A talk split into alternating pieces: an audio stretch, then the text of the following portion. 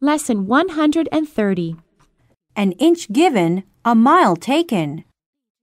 Karen calls the manager for a dog day off. Hello, Mr. Fu?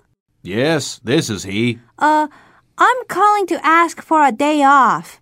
What's the matter? Are you sick again? No, um, actually, it's my dog. I think it's that time of the month.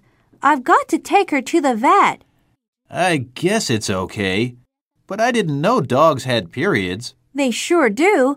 By the way, if she gets pregnant, do I get two months off? Do you want permanent leave? Uh, what do you mean?